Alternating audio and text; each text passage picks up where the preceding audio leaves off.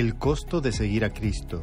Mensaje de la palabra de Dios por el pastor Julián Esquinas en la Iglesia Evangélica Bautista de Córdoba, España, 23 de octubre de 2022.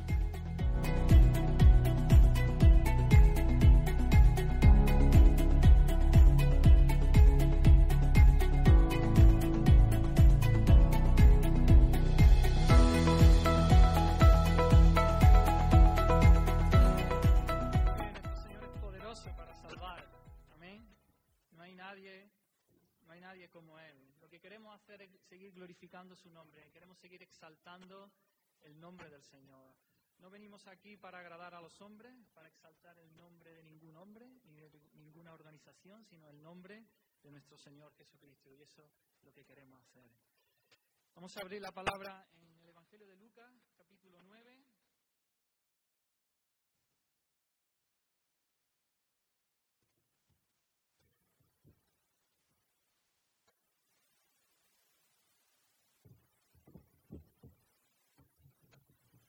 Lucas capítulo 9.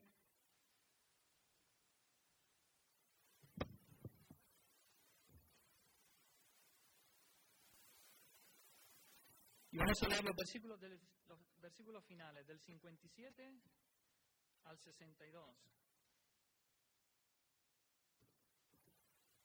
Lo tenemos en pantalla también, Lucas 9, del 57 al 62. Y dice así la palabra del Señor. Yendo ellos, se refiere a Jesús con todos sus discípulos, uno le dijo en el camino, Señor, te seguiré a donde quiera que vayas.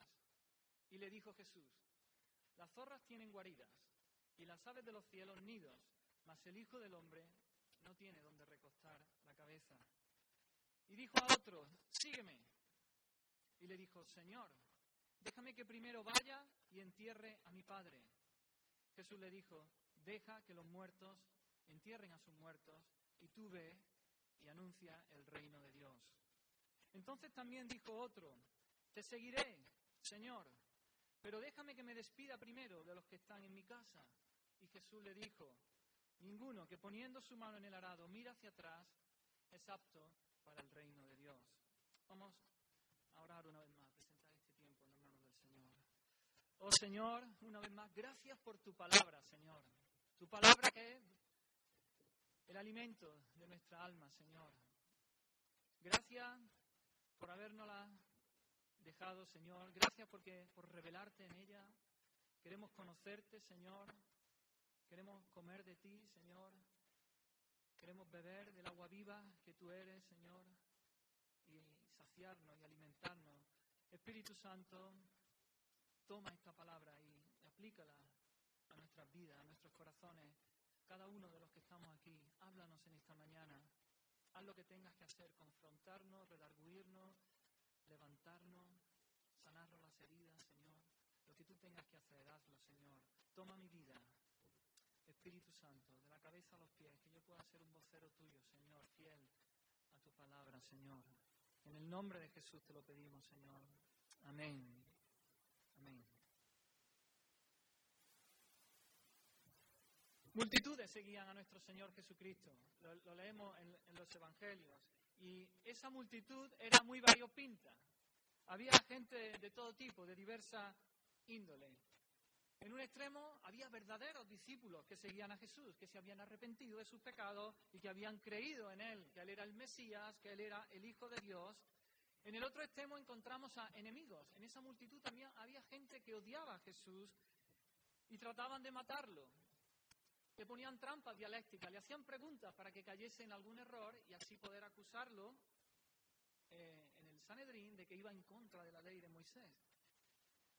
Y eh, en el medio, entre un extremo y otro, pues había toda clase de personas. Estaban los curiosos, los buscadores de milagros, de sanidades, los que lo seguían porque era famoso, porque era el maestro del momento, por, por el entretenimiento que había y el espectáculo, porque estaba en el centro de la acción, por sus enseñanzas, que enseñaba con autoridad, no como los escribas.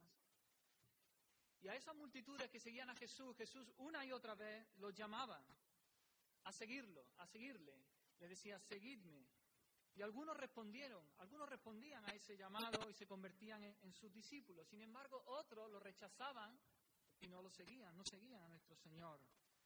Ahora, siempre que Jesús hacía el llamado a seguirlo, él siempre usaba la misma palabra, el mismo verbo, ¿no? Sígueme, sígueme, seguir, acompañar, ser discípulo. Y además él siempre lo, lo hacía en imperativo, es decir, era una orden. Sígueme. Y en tiempo presente, es decir, no era sígueme por un tiempo, sígueme por un momento, era un compromiso de por vida. Sígueme desde ahora hasta el final de tus días. Y cuando él llamó a Mateo, a Felipe, a Pedro y al resto de los doce, él le dijo estas palabras y ellos lo dejaron todo, lo abandonaron todo y siguieron a Jesús. Ahora, ni Jesús ni los apóstoles nunca llevaron a las personas a tomar una decisión de, de seguir a Cristo sin pensar, sin evaluar qué era lo que estaba implicado en ese seguimiento. Ni Jesús ni los apóstoles usaron estrategias o técnicas de manipulación para que lo siguieran más gente. Nunca se aprovecharon de un momento emocional para que la gente lo siguiera. Jesús no apeló a la emoción del momento. Jesús no apeló para que lo siguieran, a que la gente tuviera una vida mejor, sino que Él pedía siempre un compromiso de por vida y un compromiso que estuviera bien pensado y bien meditado. Tanto para Jesús como los, como los apóstoles, seguir a Cristo como Señor y Salvador no era, no era un suceso de un momento, de un momento emocional, sino era una manera de vivir, un estilo de vida para siempre. Desde ese momento que recibe el llamado en adelante, siempre iba iba a ser un compromiso de, por vida. Y Jesús, cuando hacía su llamado, Él no ponía las cosas fáciles. A los seguidores que Él sabía, porque Él conocía a todos los hombres, Él conocía lo que había en su corazón. Cuando Él, cuando querían seguirle, Él le ponía las cosas difíciles. De forma deliberada, a propósito, Él ponía barreras y en muchas cosas, y en muchos casos, la gente se volvía atrás y no lo seguían. Así es el texto en el que nos ocupa en esta mañana. Él confrontó, Jesús confrontó a tres personas que querían seguirle, que querían ser sus discípulos. En cada caso se dirigió a cada uno en la forma en la que requería su corazón. En cada caso colocó una barrera insuperable que puso al descubierto la falta de fe verdadera, un compromiso falso que había en ellos. En cada caso, las exigencias de Jesús, lo que Jesús exigió a cada uno de ellos, lo alejaron de él. Jesús era capaz de ver el interior, de ver su corazón, de discernir sus motivaciones, sus intereses. Él podría escudriñarlo y es por eso que le dijo a cada uno estas, estas palabras. Y estoy seguro, hermano, en esta, en esta mañana que este texto tiene este mismo propósito en esta mañana, es decir, de, confrontarnos. El Señor quiere en esta mañana que examinemos nuestros corazones, que nos examinemos a nosotros mismos, que miremos nuestro corazón, cuáles son las motivaciones que tenemos para seguir a Jesús. De manera que mientras vamos exponiendo el texto, deja que el Espíritu Santo haga la obra en ti. No hagas ruido. Si te sientes molesto, si te sientes inquieto, si sientes que el Señor te está señalando una herida y duele, no hagas ruido, no mires para otro lado. Deja que el Espíritu Santo haga ahí en ti la obra, lo que Él tenga que hacer. No, te, no, no nos engañemos a nosotros mismos. Así que tenemos al primero, versículos 57 y 58. Dice, yendo a ellos, uno le dijo en el camino, Señor, te seguiré a donde quiera que vayas. Y le dijo Jesús, las zorras tienen guaridas y las aves de los cielos nidos, mas el Hijo del Hombre no tiene donde recostar la cabeza. En el texto paralelo del Evangelio de Mateo, en Mateo 8, se nos dice que este que quería seguir a Jesús era un escriba. Los escribas, ya sabéis, eran expertos en la ley, en la ley mosaica y la ley rabínica. Interpretaban la ley y lo hacían con autoridad para la gente común, para la gente del pueblo. Ellos eran maestros de la ley. Normalmente ellos no eran seguidores de maestros, ellos mismos eran maestros de la ley. También aprendemos por los evangelios que ellos eran hostiles hacia Jesús. eran renuentes a las enseñanzas de Cristo. ¿Por qué? Entre otras cosas, porque Cristo no había, no había sido educado en una escuela rabínica como ellos. Entonces, envidia en un sentido y decían, ¿y este quién es? Este no ha estudiado en una escuela rabínica. Pero además es que Cristo los denunciaba, denunciaba a los escribas, denunciaba a los fariseos. Sus tradiciones eran tradiciones de hombres, no conforme a la palabra de Dios. Y entonces eh, eran hostiles hacia él. Sin embargo, vemos que este escriba se acerca a Jesús y le dice que quiere seguirle, que quiere ser su discípulo. Y él le dice, te seguiré a donde quiera que vaya. Palabras fuertes. Te seguiré a donde quiera que vaya. Vemos tres aspectos en esta decisión que, muestra este escriba. Era una acción voluntaria, una decisión voluntaria, nadie lo había obligado, nadie lo había eh, incitado a seguir a Jesús, sino que él por sí mismo quiere seguir a Jesús. Es una decisión incondicional, él no pone condiciones, dice a donde quiera que vayas, Señor, a donde quiera que vayas. Y en tercer lugar, es una decisión firme. Entendemos por estas palabras que él estaba totalmente decidido, lo tenía claro. No había nada ni nadie que, podía, que pudiera hacerle volver atrás. Sus palabras parecían que él quería una consagración completa a Jesús, que quería seguirle. Pero Jesús sabía lo que había en su corazón. Jesús sabía que una fuerte profesión de fe externa no refleja necesariamente un fuerte compromiso del corazón. Él dijo, te seguiré. Él quería tener esa relación de discipulado con Jesús. Entonces, pero nos preguntamos ahora, ¿cuáles fueron los motivos para que para este escriba tomara esta decisión? Y podemos dar varias respuestas, quizá. Es probable que este escriba estuviese buscando prestigio, porque ya hemos dicho que grandes multitudes seguían a Jesús. Entonces, estas grandes multitudes quizás lo animaran, a, lo animaron a seguir a Jesús. Él dijo, wow, es, es el hombre del momento, decir que soy discípulo de Jesús me da cierto caché, cierta importancia, voy a seguir, te seguiré, Señor. Quizá él estaba admirado también por su enseñanza. Leemos en la Escritura, en los Evangelios, que Jesús enseñaba con autoridad. Dice, no como los escribas, dice. La, enseñanza de Jesús era autoritativa, ¿no? Venía del cielo, con poder. Y entonces él pudo quedar admirado y fascinado por la enseñanza de Jesús. Quizá él también quedó fascinado por sus milagros, por el poder que se desplegaba cuando él sanaba a los enfermos. Y entonces allí llegó a Jesús, te seguiré, Señor, donde quiera que vayas. Pero Jesús vio su corazón. Jesús miró debajo de esa capa exterior de entusiasmo de este hombre y se, y se negó a aceptar su oferta.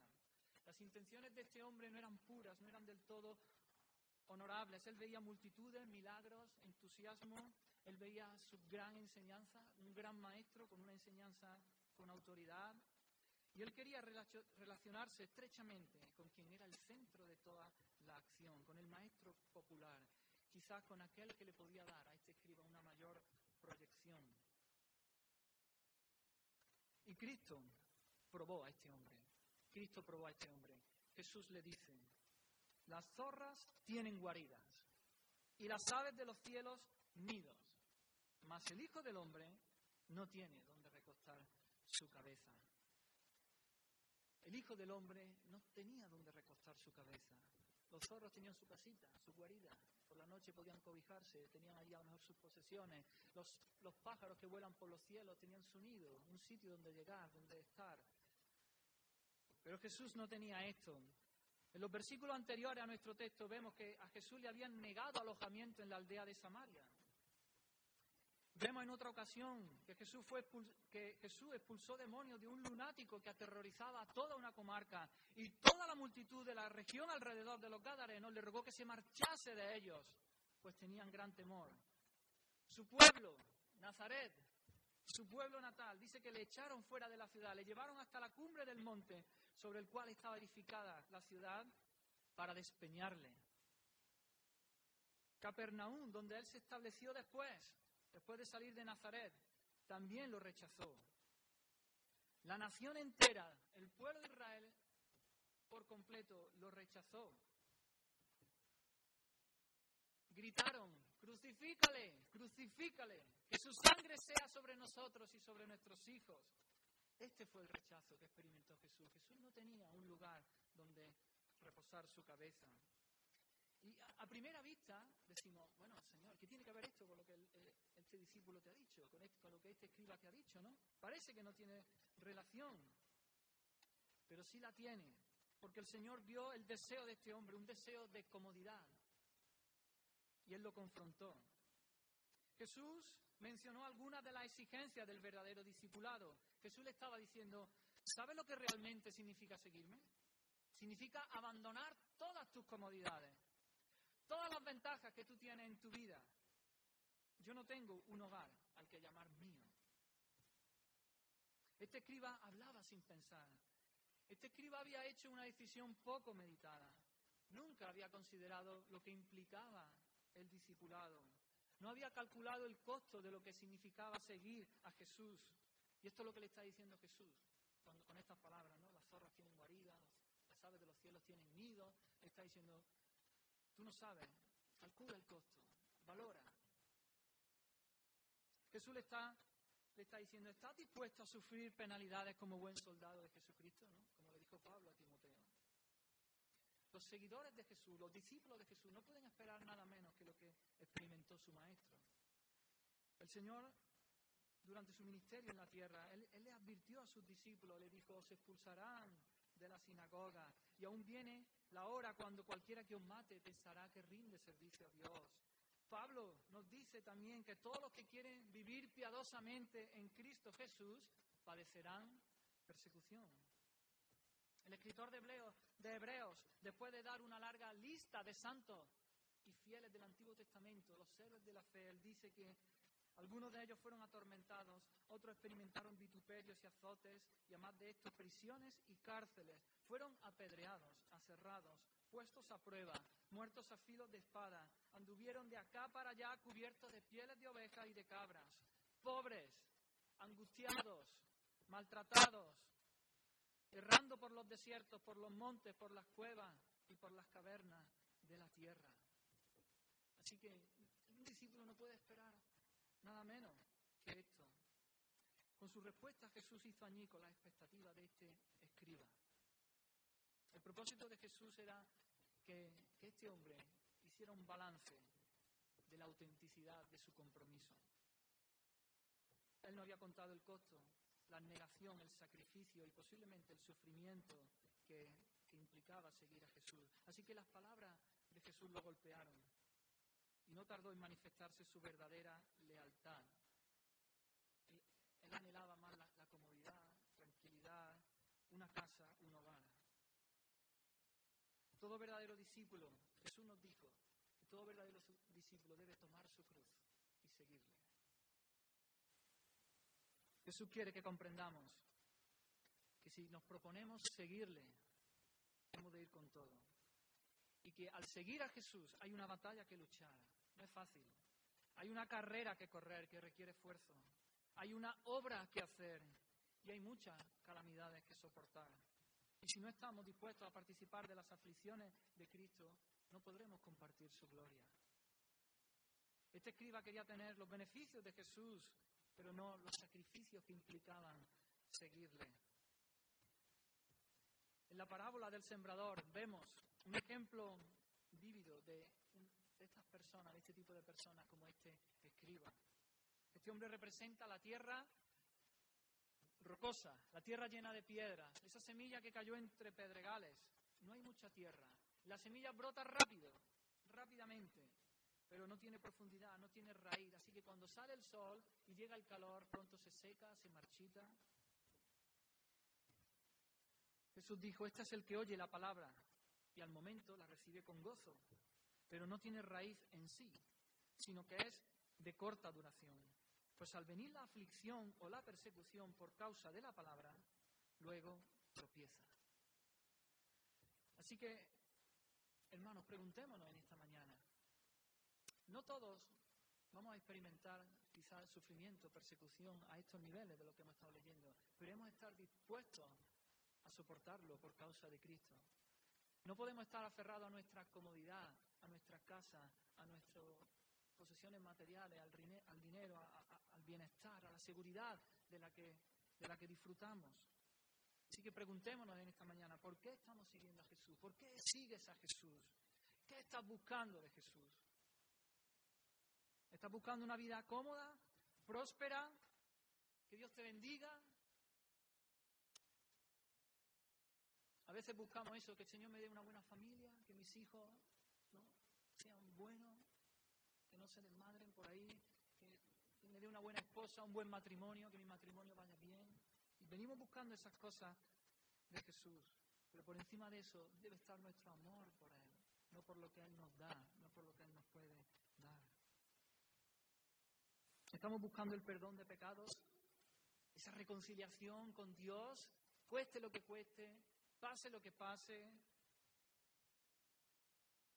Hemos venido a Cristo rotos por nuestro pecado, llorando porque hemos pecado contra Dios, o hemos venido a Cristo solamente buscando eso, que, bueno, mi matrimonio está roto y, vengo a Cristo para que lo solucione, o mis hijos están desmadrados vengo a, vengo a Cristo para que mis hijos se, sean decentes, se porten bien. ¿A qué, ¿Por qué estás viniendo? ¿Has venido a Cristo pobre, diciendo no tengo en mí nada, Señor, nada más que pecado traigo, me arrepiento? ¿Has venido llorando, roto, con hambre y sed de justicia, sin importar lo que tenga, sin importar si, si vas a sufrir o no, si te van a rechazar, si se van a reír de ti? ¿Cómo has venido a Cristo? Estás buscando su misericordia, su perdón, su gracia, con tal desesperación que te da igual el costo. Dices, o Cristo o nada. O Cristo o no, no, hay, no hay otra opción, Señor. Te sigo. No hay otra opción. Aunque sufra, aunque venga enfermedad, aunque me rechacen, me da igual. No hay otra opción. Me voy contigo, Señor.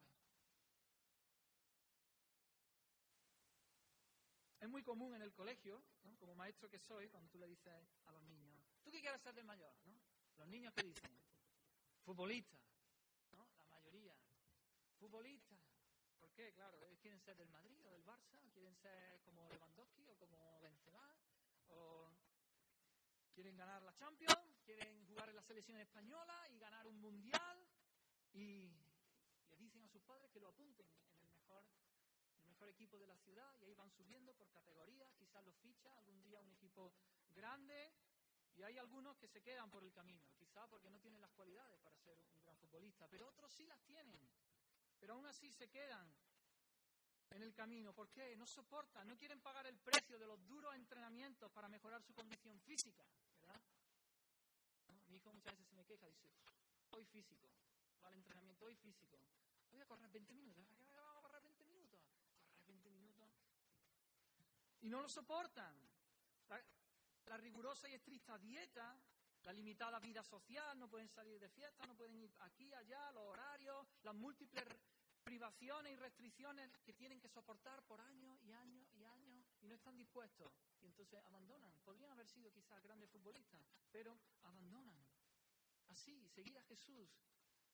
Todo, todos dicen, claro, yo quiero seguir a Jesús, yo quiero la salvación, yo quiero el cielo, quiero la vida eterna, pero hay un costo que pagar. Hay un precio. Hay una batalla que luchar, hay una obra que hacer, hay una carrera que correr que requiere esfuerzo. Y si no estás dispuesto, no eres digno de ser discípulo suyo, no, no estás llamado a ser discípulo suyo. Jesús sabe de nuestra naturaleza que es voluble, inestable, egoísta, Muchos se sienten atraídos por Él, por la emoción, por el encanto, por el beneficio personal que pueden sacar, porque iban a ser curados, porque iban a ser alimentados. Examinemos nuestra vida. Hermano, amigo que está aquí, examina tu vida. ¿Qué te hace seguir a Jesús? ¿Qué estás buscando en Jesús? ¿Estás buscando una vida fácil, una vida sin sufrimiento, una vida de prosperidad y bienestar material? Es fácil subirse al carro del cristianismo cuando las cosas van bien, o cuando te prometen bienes, riqueza, felicidad, pero también para eso es muy fácil bajarse, igualmente, cuando la cuando la causa se vuelve impopular, cuando exige sacrificio. Así que examina tu vida. ¿Estás dispuesto a darle a Jesús tu comodidad, tu bienestar, tu seguridad, aquello que te hace sentir seguro. Si no es Cristo, no vale un duro eso. Tenemos a un segundo que quiere seguir a Jesús, versículos 59 y 60. Y dijo a otro, sígueme. Él le dijo, Señor, déjame que primero vaya y entierre a mi padre. Jesús le dijo, deja que los muertos entierren a sus muertos. Y tú ve y anuncia el reino de Dios. El anterior, el escriba, se ofreció a sí mismo para seguir a Jesús. Pero a este es el Señor mismo el que lo llama. ¿Veis? Le dice, y a otro dijo, Jesús le dijo, sígueme. Según Mateo, texto paralelo, este era ya uno de sus discípulos, es decir, no de los doce, sino del grupo más amplio que seguía a Jesús. ¿Recordáis? En una, vez en una ocasión Jesús envió a 70 a predicar, que también formaban parte del grupo más amplio de sus discípulos. Con toda seguridad, este hombre estuvo presente en los milagros que Jesús hizo. Con toda seguridad escuchó sus enseñanzas. Y de algún modo, quizás también le expresara a Jesús su deseo de, un seguimiento más cercano a Él, un deseo de, de ser parte de los doce. Así que recibió la invitación de Jesús. Jesús le dijo, sígueme. Este hombre estaba dispuesto a seguir a Jesús, pero puso un pero, puso condiciones. Dijo, Señor, déjame que primero vaya y entierre a mi padre. No, es una respuesta negativa. Este hombre no le dice, no, no, no, no te voy a seguir. Le dice, sí, sí, yo, yo quiero seguirte. Pero déjame que primero vaya y entierre a mi padre. No es una negativa definitiva, es una negativa temporal, solo por un tiempo, Señor, solo por un tiempo. Parece una petición razonable. Es más, en la cultura oriental, los hijos tenían una obligación moral de que cuando el padre falleciera tuviera un entierro digno. Era algo muy arraigado en ellos, en esa cultura. Y en el pueblo de Israel incluso, si tú estabas destinado a algún ministerio sagrado en el templo, la muerte de un padre, el enterramiento de un padre, te daba el permiso para abandonar esa actividad y, llevar a cabo eso, el entierro de tu padre. O sea, era algo bien importante. Algunos entienden que el padre había fallecido en ese mismo día. Y la costumbre hebrea era que en el mismo día que el muerto fallecía, debía ser enterrado, debía ser sepultado. En este caso, él pedía algo sencillo, detenerse el tiempo justo para enterrar a su padre y así poder seguir a Jesús. Pero tal vez sea mejor entender que el padre era ya muy anciano, el padre quizás estaba enfermo y la muerte ocurriría en breve, en poco tiempo, pero no en ese día, sino en una semana. En, este caso, el postergar el seguimiento a Jesús requeriría un poco más de tiempo. Por otro lado, también parece que esta expresión, enterrar a mi padre, era como una frase hecha, era una expresión muy conocida en la cultura oriental. Y, se refería a la responsabilidad que tiene un hijo de ayudar a su padre en el negocio familiar hasta que éste muriera y la herencia se distribuyera ya entre los hijos. Así que la herencia se perdía o se reducía si el hijo no cumplía con las responsabilidades esperadas. Así que seguir a Jesús en este caso implicaba perder tu parte de la herencia. Y en este caso, el compromiso de espérate a que entierre a mi padre implica un periodo de tiempo más largo, dependiendo de lo joven que fuese el padre. ¿no? Ahora bien, no sabemos, no podría decir con exactitud cuál de estas opciones era la casuística de, este hombre. Tampoco las escrituras nos dicen nada. No creo que fuese algo inminente, que, su padre hubiese muerto ya en ese momento. No creo tampoco que fuese algo súper lejano, de que el padre fuese joven pero sí implicaba un, cierto periodo de tiempo más o menos largo. No era una situación inminente, sino que era un tiempo más o menos largo. Y la respuesta de Jesús parece muy áspera, ¿verdad? Parece muy, muy dura. Jesús le dice, deja que los muertos entierren a sus muertos y tú ve y anuncia el reino de Dios. Ah, una palabra Claro, Jesús no se está refiriendo aquí a los muertos físicos, ya que un muerto no puede hacer nada, ¿verdad? Un muerto no va a enterrar. Jesús se está refiriendo a muertos espirituales, a los espiritualmente muertos, aquellos que no creen en Él, aquellos que están muertos en sus delitos y pecados. Jesús le está diciendo a este hombre que el mundo se ocupe de las cosas del mundo. Tu ciudadanía está en el reino vivo y en el reino eterno de Dios. Los espiritualmente muertos pueden encargarse de sus asuntos, mientras que la responsabilidad principal del discípulo es predicar el Evangelio, llevar las buenas nuevas de salvación a aquellos que están precisamente muertos espiritualmente. Y en esa tarea somos, el, el discípulo, el Hijo de Dios, es irreemplazable. No hay nadie que pueda hacer esa labor, solamente los vivos, los vivos espiritualmente. Los hijos de Dios son los que pueden predicar el Evangelio a los muertos espiritualmente.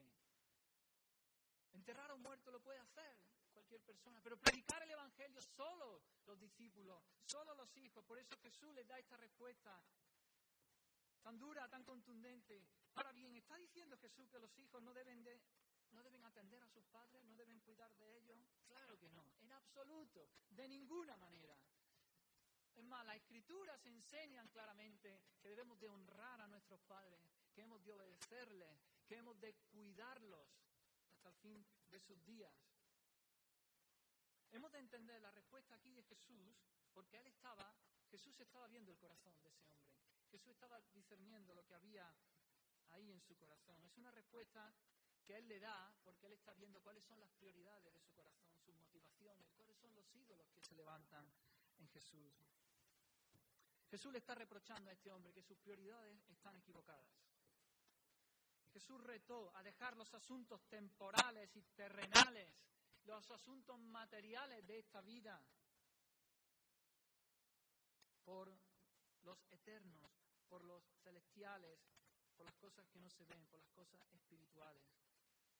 La gente del mundo se preocupa por estos asuntos, por los asuntos seculares, mundanos, por lo temporal, por lo material. Pero el Hijo de Dios tiene un mandato, el Hijo de Dios tiene un llamado mucho, mucho más alto. Anunciar el reino de Dios, predicar el Evangelio. Este hombre me recuerda al joven rico, ¿lo recordáis? Este joven se acercó a Jesús dijo, maestro bueno, ¿no? ¿qué haré para heredar la vida eterna? Y Jesús le dice, bueno, ahí tiene la ley, ahí tiene los diez mandamientos. No, porque los diez mandamientos salven. Y no, él quería confrontar. Jesús, con esa respuesta, no le dijo, ahí lo tienes, puedes salvarte cumpliendo. No, nadie cumple los diez mandamientos. Jesús le hace, le planta la ley, le planta los diez mandamientos. Y él dice, sí, sí, sí, desde mi juventud, yo todo eso lo, he cumplido. Y Jesús sigue apretándole porque ve lo que hay en su corazón. Y entonces dice la palabra, Jesús mirándole le amó, le amó. Le contestó duro, pero porque le amó. Porque le amó. No le dijo, ah, bien, ¿lo cumple? Ya, pues ya está. No, porque eso no era verdad, no era la realidad. Lo confrontó con la verdad y le dijo, una cosa te falta, anda, vende todo lo que tienes y dalo a los pobres y tendrás tesoro en el cielo. Y ven, sígueme tomando tu cruz. Pero él, afligido por esta palabra, se fue triste porque tenía muchas posesiones. Él no estaba cumpliendo los diez mandamientos, él no estaba cumpliendo la ley, él no estaba amando al Señor con todo, con todo su corazón, con toda su alma, con toda su mente. Él amaba más sus posesiones, su riqueza, y por eso se volvió y no siguió a Jesús. Porque es imposible servir a Dios y a cualquier otra cosa. En este caso a Dios y a la riqueza. Pero cualquier ídolo que se levante en nuestro corazón por encima de Dios ha de ser quitado. No podemos seguir a Jesús y a otra cosa. Y seguir a Jesús y no. Con todo, con todo. Jesús, antes hemos visto cómo fue rechazado continuamente durante toda su vida, pero Jesús tampoco tuvo grandes posesiones ni grandes riquezas. Desde su nacimiento hasta su muerte. En su nacimiento no había lugar para él en el mesón. ¿De dónde fue a nacer? A la cuadra, al establo. Su primera cuna, un pesebre, donde comen los animales. Las casas donde se hospedó durante todo su ministerio no eran suyas, eran de sus discípulos o de sus amigos. El aposento para la última cena en la que comió con sus discípulos era prestado.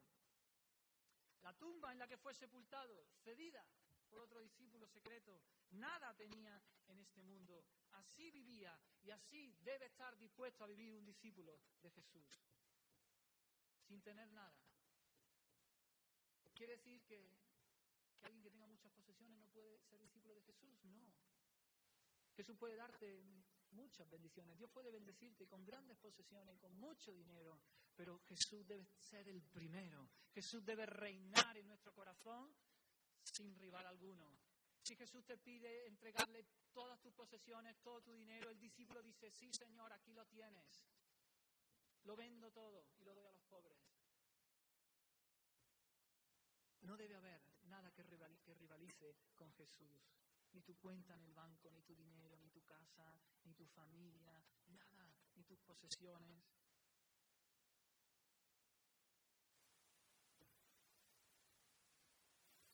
Jesús llamó, Jesús llamó a este.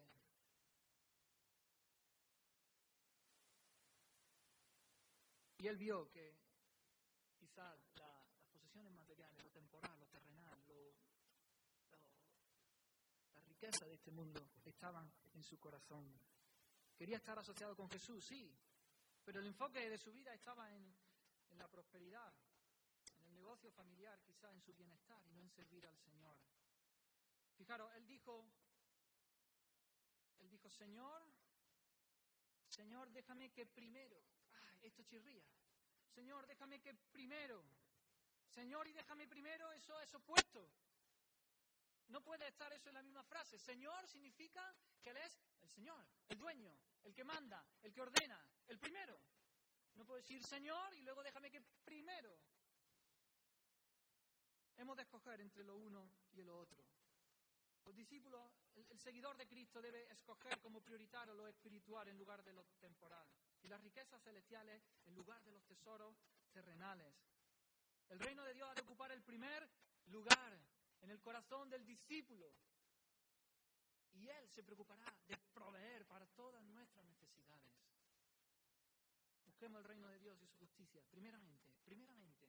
¿eh? Primeramente el reino de Dios, eso sí, primeramente el reino de Dios y su justicia, y luego todas las cosas serán añadidas. Este hombre representa ese terreno lleno de espinos, lleno de malas hierbas. Esa semilla que cae allí, brota, pero luego la mala hierba la ahoga, la ahoga, la seca y tampoco da fruto. Dice Jesús que estos son los que oyen la palabra de Dios, pero yéndose son ahogados por los afanes y las riquezas y los placeres de la vida y no llevan fruto. Preguntémonos, ¿qué lugar están ocupando en nuestro corazón la riqueza, el dinero, posesiones materiales? El que ha nacido de nuevo tiene su vida escondida con Cristo, su orientación su interés es las cosas de arriba, lo celestial. Busca las cosas de arriba. Pone la mira en las cosas de arriba y no en las de la tierra. Una vez más, preguntémonos, ¿dónde está tu corazón? Deja que el Espíritu Santo ahí te hable, te señale, te redarguya. ¿Dónde está tu corazón? ¿Tu corazón está en el dinero? ¿Tu corazón está en las riquezas? ¿En las posesiones materiales? ¿Tu casa? ¿Tu piso? ¿Tu coche? ¿O tu, no sé, tu ropa? o está en Cristo, en su reino, en su evangelio. ¿Cuál es tu prioridad, hermano? ¿Tu prioridad? ¿Trabajas ahí para acumular ese colchoncito de dinero que te haga descansar y dormir tranquilo por la noche? ¿O tu prioridad es ser santo? ¿Tu prioridad es la gloria de Dios? ¿Tu prioridad es luchar contra el pecado? Ser cada día más como Cristo.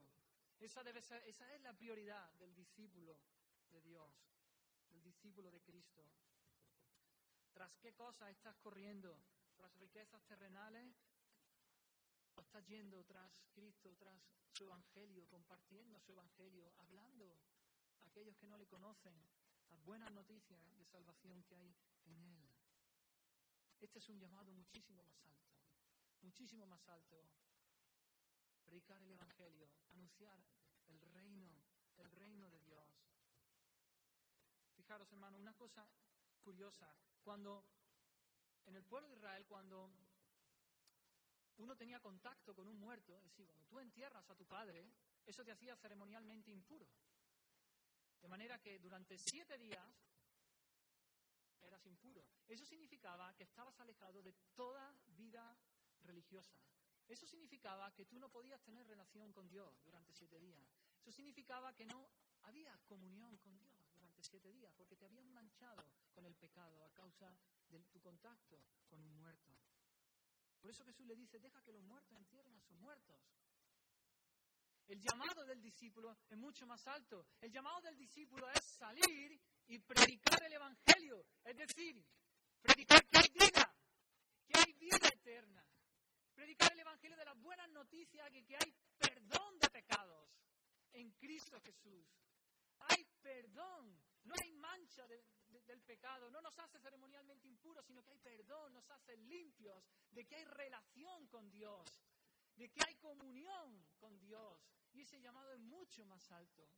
¿Qué vas a hacer? ¿Ir tras la riqueza? ¿Ir tras lo material?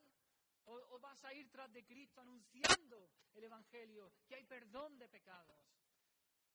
Que hay posibilidad de reconciliación con Dios, porque Cristo ya pagó, porque Cristo murió en la cruz, porque Cristo lo hizo posible ocupando nuestro lugar. Es un llamado muchísimo más alto.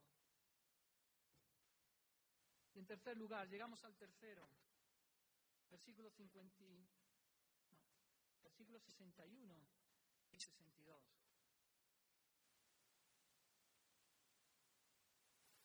Entonces también dijo otro, te seguiré, Señor, pero déjame que me despida primero de los que están en mi casa. Y Jesús le dijo, ninguno que poniendo su mano en el arado mira hacia atrás es apto para el reino de Dios. Esta tercera persona, al igual que el primero, él mismo se presenta para seguir a Jesús. Y también parece que tiene una firme resolución de seguir a Jesús. Pero primero, otra vez, pero primero quiere despedirse de los que están en su casa. Parece una petición razonable, es sencillo. Voy a mi casa, me despido de mi familia, de mis amigos y vuelvo. Aparentemente es así, de sencillo. Pero, como decimos, como ya hemos dicho, Jesús estaba viendo el corazón de ese hombre.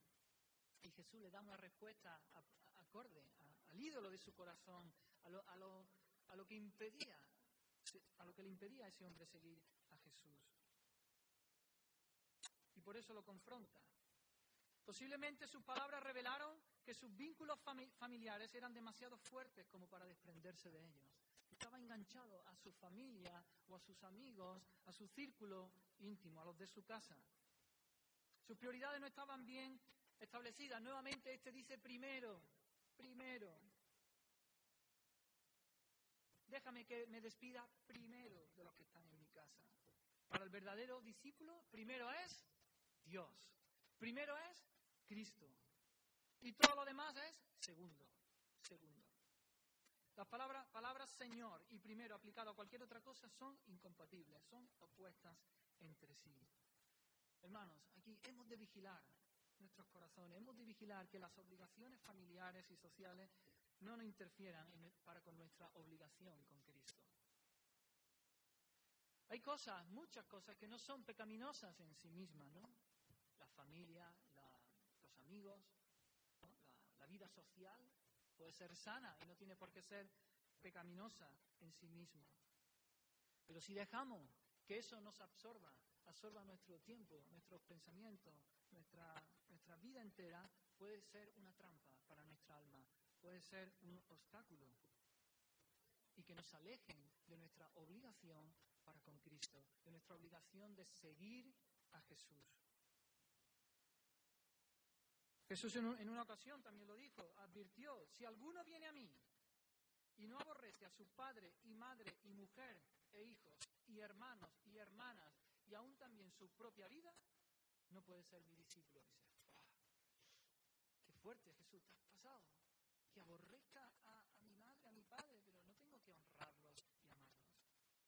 Hay que entender estas palabras en, el, en el contexto. Jesús está diciendo aquí que lo primero, lo primero, lo primero no puede ser tu esposa, lo primero no puede ser tu padre, tu madre, tus hijos, tus amigos, tu familia, lo primero es Cristo.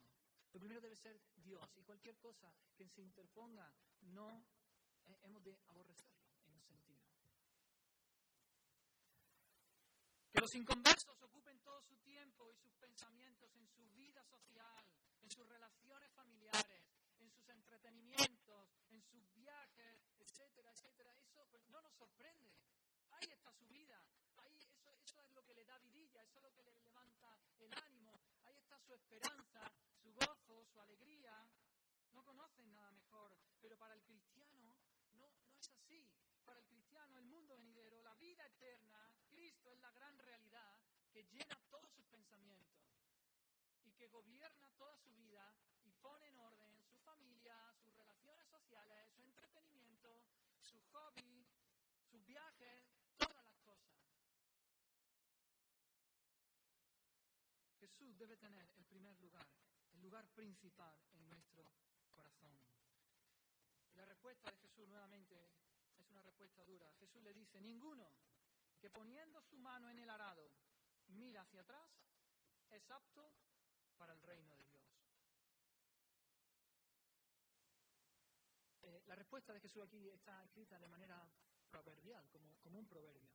Y parece ser que existía este proverbio ya eh, de, un, filósofo griego, de un maestro griego. Es, eh, es lógico, ¿no? Yo pongo la mano en el arado, empiezo a arar y miro hacia adelante. Pero si, si cuando estoy arando miro hacia atrás, pues el surco me va a salir como la carretera armuriana, ¿no? Así llena de curvas. No me va a salir recto. Es una incongruencia. Si quieres que te salga recto, debes mirar hacia adelante. No puedes mirar adelante y atrás. No puedes arar mirando hacia atrás. Sigue mirando hacia adelante. Y eso es lo que Jesús le está diciendo aquí. Jesús está diciéndonos que seguirle requiere una total dedicación, requiere tener puestos los ojos en Jesús, el autor y consumador de nuestra fe. No podemos decir, te sigo Señor, miro a ti, pero de vez en cuando echo una mirada hacia atrás o echo una mirada a un lado o a otro. Porque eso revela un corazón dividido, un corazón que no tiene a Jesús como su mayor tesoro. Es imposible seguir a Cristo con un corazón dividido. Este hombre no era apto para el reino de Dios porque estaba aferrado a las cosas de este mundo, quizás a su familia, a sus amigos. Jesús con estas palabras implica que él estaba mirando hacia atrás, que él estaba mirando hacia atrás con añoranza la vida que iba a dejar atrás, su familia, sus amigos, los de su casa. Tenía su corazón enganchado a eso más que Jesús. Santiago preguntó, ¿no sabéis que la amistad del mundo es enemistad contra Dios? Cualquiera pues que quiera ser amigo del mundo se constituye enemigo de Dios. El apóstol Juan lo dijo muy claro también, no améis al mundo ni las cosas que están en el mundo. Si alguno ama al mundo, el amor del Padre no está en él, porque todo lo que hay en el mundo, los deseos de la carne, los deseos de los ojos y la vanagloria de la vida, no proviene del Padre, sino del mundo. Y el mundo pasa, todas estas cosas pasan. Y sus deseos, los deseos de la carne, los deseos de, los ojos, todo pasa, pero el que hace la voluntad de Dios, ese no pasa, ese permanece para siempre, ese permanece para siempre. Estaremos una eternidad con nuestro Señor, por siempre, por los siglos de los siglos. El corazón de este hombre estaba dividido, su lealtad estaba dividida y así es imposible seguir a Cristo. No te engañes, no puedes seguir a Cristo y a otra cosa más. Si miramos hacia atrás a algo de este mundo, ya no somos aptos para seguir a Jesús. Nos recuerdan estas palabras también a la esposa de Lot. ¿Acordáis? Dios ha sentenciado a, a Sodoma. Fuego, va a llover fuego y azufre pero él ve a Lot y a toda su familia y los quiere librar de esa destrucción. Manda a su ángel y los saca, los sacan casi a empujones de, Sodoma para que huyan a la montaña y les da una orden muy clara. Y no miréis hacia atrás. No miréis hacia atrás, a la montaña, huid, no miréis hacia atrás. Pero ¿qué pasó? Que ella no obedeció, la mujer de Lot no obedeció y miró hacia atrás. ¿Por qué miró hacia atrás? Porque su corazón estaba en lo que se dejaba, en lo que había atrás. Prefería su vieja vida. La vida tal y como la había vivido se le terminaba. Tenía que comenzar una nueva vida totalmente distinta y además sin nada, sin nada, sus posesiones, todo allí. Y miró hacia atrás y terminó convertida en estatua de sal. El pueblo de Israel también, en el desierto. El Señor los había liberado de 400 años de esclavitud, que no estaban en, en el Caribe, en la playa con el todo incluido, no, estaban esclavizados, sufriendo. El Señor los libera y sí, los lleva al desierto, pero los alimenta con el maná del cielo. Y ellos se quejan, se rebelan contra Dios y dicen, ¿quién nos diera comer carne? Nos acordamos del pescado que comíamos en Egipto de balde, de balde. Estarán ciegos de balde y eran esclavos.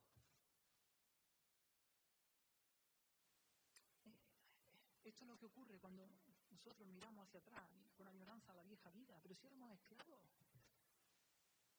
del pecado, del diablo, vas a mirar atrás con añoranza. Dice, nos acordamos del pescado que comíamos en Egipto de balde, de los pepinos, los melones, los puerros, las cebollas y los sacos. Y ahora nuestra alma se seca, pues nada, sino este maná ve nuestros ojos. Oh, qué ciegos, qué ciegos mirando atrás, mirando a Egipto, mirando a Egipto. Preferimos ser esclavos a ser libres aquí, aunque sea en este desierto, siendo alimentados por ti con el maná. Jesús, hermanos, no compartirá su trono con nadie, ni con nuestros parientes más queridos. Jesús debe tener todo nuestro corazón o nada. Así que Jesús hoy nos está llamando, hermano y amigo que estás aquí, estás aquí. Jesús hoy nos está llamando, como dijera el, profeta Elías también en otra ocasión más adelante al pueblo de Israel. ¿Hasta cuándo claudicaréis vosotros entre dos pensamientos? Ahora sí, con Jesús, ahora no, ahora no, imposible. Así no se sigue a Cristo. ¿Hasta cuándo claudicaréis entre dos pensamientos? Si Jehová es Dios, seguidle ya, de una vez por todas, con todo, con todo, seguidle. Y si van, pues id en pos de él. O como dijera Josué también, escogeos hoy a quien sirváis.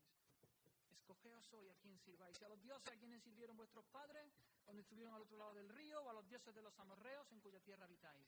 Pero yo y mi casa serviremos a Jehová, serviremos al Señor. Decídete. Pero tienes que ir con todo. No puedes mirar hacia atrás a, otras cosas. Tienes que venir a Cristo con todo decirle, aquí lo tienes todo. Mis posesiones materiales, mi familia, mi dinero, mi reputación, todo. Y a lo mejor el Señor luego pues te lo devuelve, ¿o no? No quiere decir que todos tengamos que vivir en pobreza, que todos tengamos... A lo mejor el Señor te lo devuelve, pero debemos estar dispuestos a seguirle a pesar de la enfermedad, a pesar de la persecución, del sufrimiento, a pesar de la escasez económica, a pesar de la pérdida que podamos sufrir, de cualquier cosa. Que Cristo sea nuestro tesoro, que Cristo sea nuestro mayor bien. Y pase lo que pase, le amemos y le sigamos. Oh, que el Señor tenga en todas las cosas la preeminencia, hermanos. Que el Señor tenga en todas las cosas la preeminencia que encuentre en nuestros corazones una determinación fuerte, como la del apóstol Pablo. Claro, él le dijo a los filipenses, una cosa hago, una cosa hago. Pablo puso la mano en el arado y dijo, una cosa hago. Y le salió el surco recto, claro que sí. Una cosa hago, no andaba mirando hacia atrás. Dice, olvidando ciertamente lo que queda atrás, me olvido de lo que queda atrás y extendiéndome a lo que está delante, prosigo a la meta, al premio del supremo llamamiento de Dios en Cristo Jesús. Pongamos la mirada en la meta. Pongamos la mirada en el premio. En Cristo. Un día estaremos con Él. Pongamos la mirada en ese llamamiento supremo que Dios nos hace en Cristo. De seguirle, de amarle, de estar un día con Él. Una vez más, ¿cómo está tu corazón? ¿Está dividido? ¿Hay otras prioridades por encima de Cristo? ¿Desvías tu mirada hacia atrás o hacia un lado y hacia otro? ¿Miras a tu, tu vieja vida, a tu antigua vida pasada con añoranza, quizás, con nostalgia? ¿Echas de menos lo que, lo que has dejado? Si eso es así, arrepiéntete, arrepiéntete. Pídele perdón al, Señor, porque los amores de tu corazón, como tantas veces hemos dicho, están desordenados, están boca abajo. Corre a la cruz. Allí hay, hay perdón. Hay perdón para tus pecados. Corre a la cruz. Jesucristo ya pagó por todos tus pecados. Hay abundante perdón, pero no solamente hay perdón. Hay gracia para andar en el camino del discipulado. Hay gracia, hay fuerza, hay vigor para andar tras Cristo, tras Jesús. Si tú te miras a ti, vas a decir, no puedo, no puedo, imposible, Señor, no puedo. Pero es que no puedes. Pero entrégate por completo a Cristo. Entrégate. Aférrate. Cree en el Señor Jesucristo.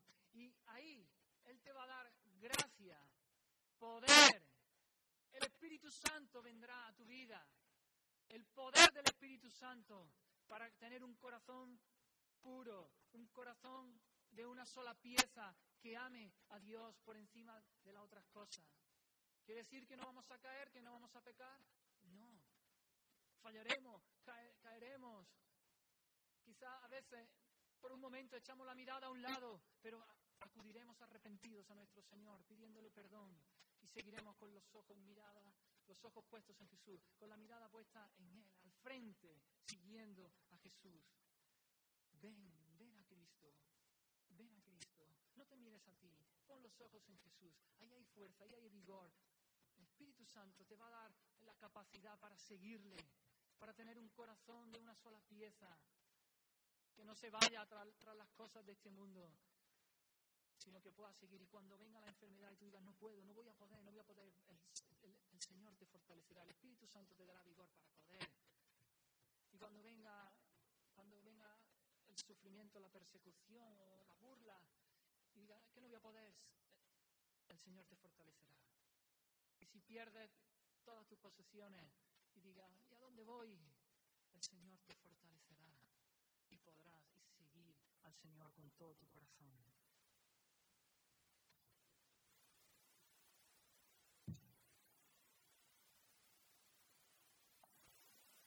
Aunque el texto ya no nos dice qué pasó con esto, con estos tres hombres, es evidente que abandonaron a Cristo. No, no, lo siguieron, sino que se aferraron pues a sus cosas, a su ídolo, donde estaban sus deseos, donde estaban sus pasiones. Aquellos que no quieren desprenderse de la comodidad, de la riqueza, de las relaciones o de cualquier otra cosa no pueden entrar en el reino de Dios. La salvación es para los que han llegado a una abnegación total, a, los que se niegan a sí mismos y se entregan por completo. Jesús ya lo declaró. Si alguno quiere venir en pos de mí, niéguese a sí mismo, tome su cruz cada día y sígame. Porque todo el que quiera salvar su vida, la perderá. Y todo el que pierda su vida por causa de mí, éste la salvará. Así que estos tres hombres se acercaron a Jesús y luego desaparecieron. Dejaron a Cristo con el fin de hacerse un lugar cómodo para ellos mismos en el mundo y pasar el resto de sus vidas abrazando lo secundario. Jesús dejó en claro que el compromiso con Él es total, es sin reservas, o no es compromiso en absoluto. Si una persona permite que algo lo refrene de una lealtad total a Cristo, no es digna del reino de Dios. La vida cristiana no es añadir a Jesús. La vida cristiana no es un añadir a Jesús a nuestra propia manera de vivir. No. La vida cristiana es renunciar a esa manera, a esa manera personal de vivir por la vida de Cristo, por la vida que Él nos manda. Es estar dispuesto a pagar cualquier precio que pueda requerirse. No podemos añadir a Jesús como un complemento en nuestra vida. O lo es todo o no es nada. No podemos jugar al cristianismo. No podemos jugar a ser cristianos. No podemos decir oh, hoy sí, mañana no, un pie aquí, pero ahora no. Eso es jugar con Cristo, eso es jugar al cristianismo. Es un asunto serio y no es un juego. Es la vida, es toda tu vida, está en juego tu alma. Examinemos, una vez más, eh, lo digo, examinemos nuestros corazones. Dejemos que el Espíritu Santo nos, escudriñe, nos señale la llaga, nos señale la herida. Solo, y Él puede sanarla. Hay algunos que se acercan a la iglesia y quizás se sientan aquí con nosotros, domingo tras domingo, pero no quieren seguir a Jesús con todo, con todo. No quieren seguirlo con todo. Cristo es solamente un complemento en su vida. Pero te digo, si ese es tu caso, no te engañes, estás en peligro. Vas camino a la perdición, a la destrucción. Tienes que entregar tu vida por completa a Cristo, con todo, con todo. Juan Carlos Ray dijo, el camino más triste al infierno es el que pasa por debajo del, púlpito, por delante de la Biblia y por medio de advertencias e invitaciones. Hasta la cita. Es trágica la cita está diciendo que hay algunos que van camino al infierno y que sin embargo se colocan aquí, domingo tras domingo, a escuchar lo que se predica de la palabra de Dios delante del púlpito. Pero les pasa así. No les llega, no les toca, no les da. Está diciendo que, que la Biblia pasa por delante de ellos, pero no les afecta. Está diciendo que, que estas personas son advertidas, amonestadas, son invitadas también a venir a Cristo, pero pasan por en medio de ellas lo mismo, sin que les toque, sin que les afecte. Y esto es una tragedia porque, como digo, estás en peligro, vas a la perdición. Cristo tiene que reinar en nuestros corazones sin rival alguno. Todos los otros amores, todas las otras lealtades han de estarle subordinadas a Cristo. Quizás nos cueste, nos cueste algo durante unos años en esta vida. Te va a costar quizá a unos más, a otros menos. Te va a costar. Pero ¿y qué? Ponte las gafas de la eternidad. ¿Qué es esta vida? 70, 80, 90 años, sí, vas a estar sufriendo, quizás, quizás no vas a tener nada, pero ¿qué es? 70, 80, 90 años comparado con una eternidad de gozo, disfrute, de vida auténtica, de vida eterna, de vida abundante. Grande será la recompensa a aquellos que siguen a Cristo con todo, con todo su corazón. Amén, hermano. Vamos a, vamos a orar.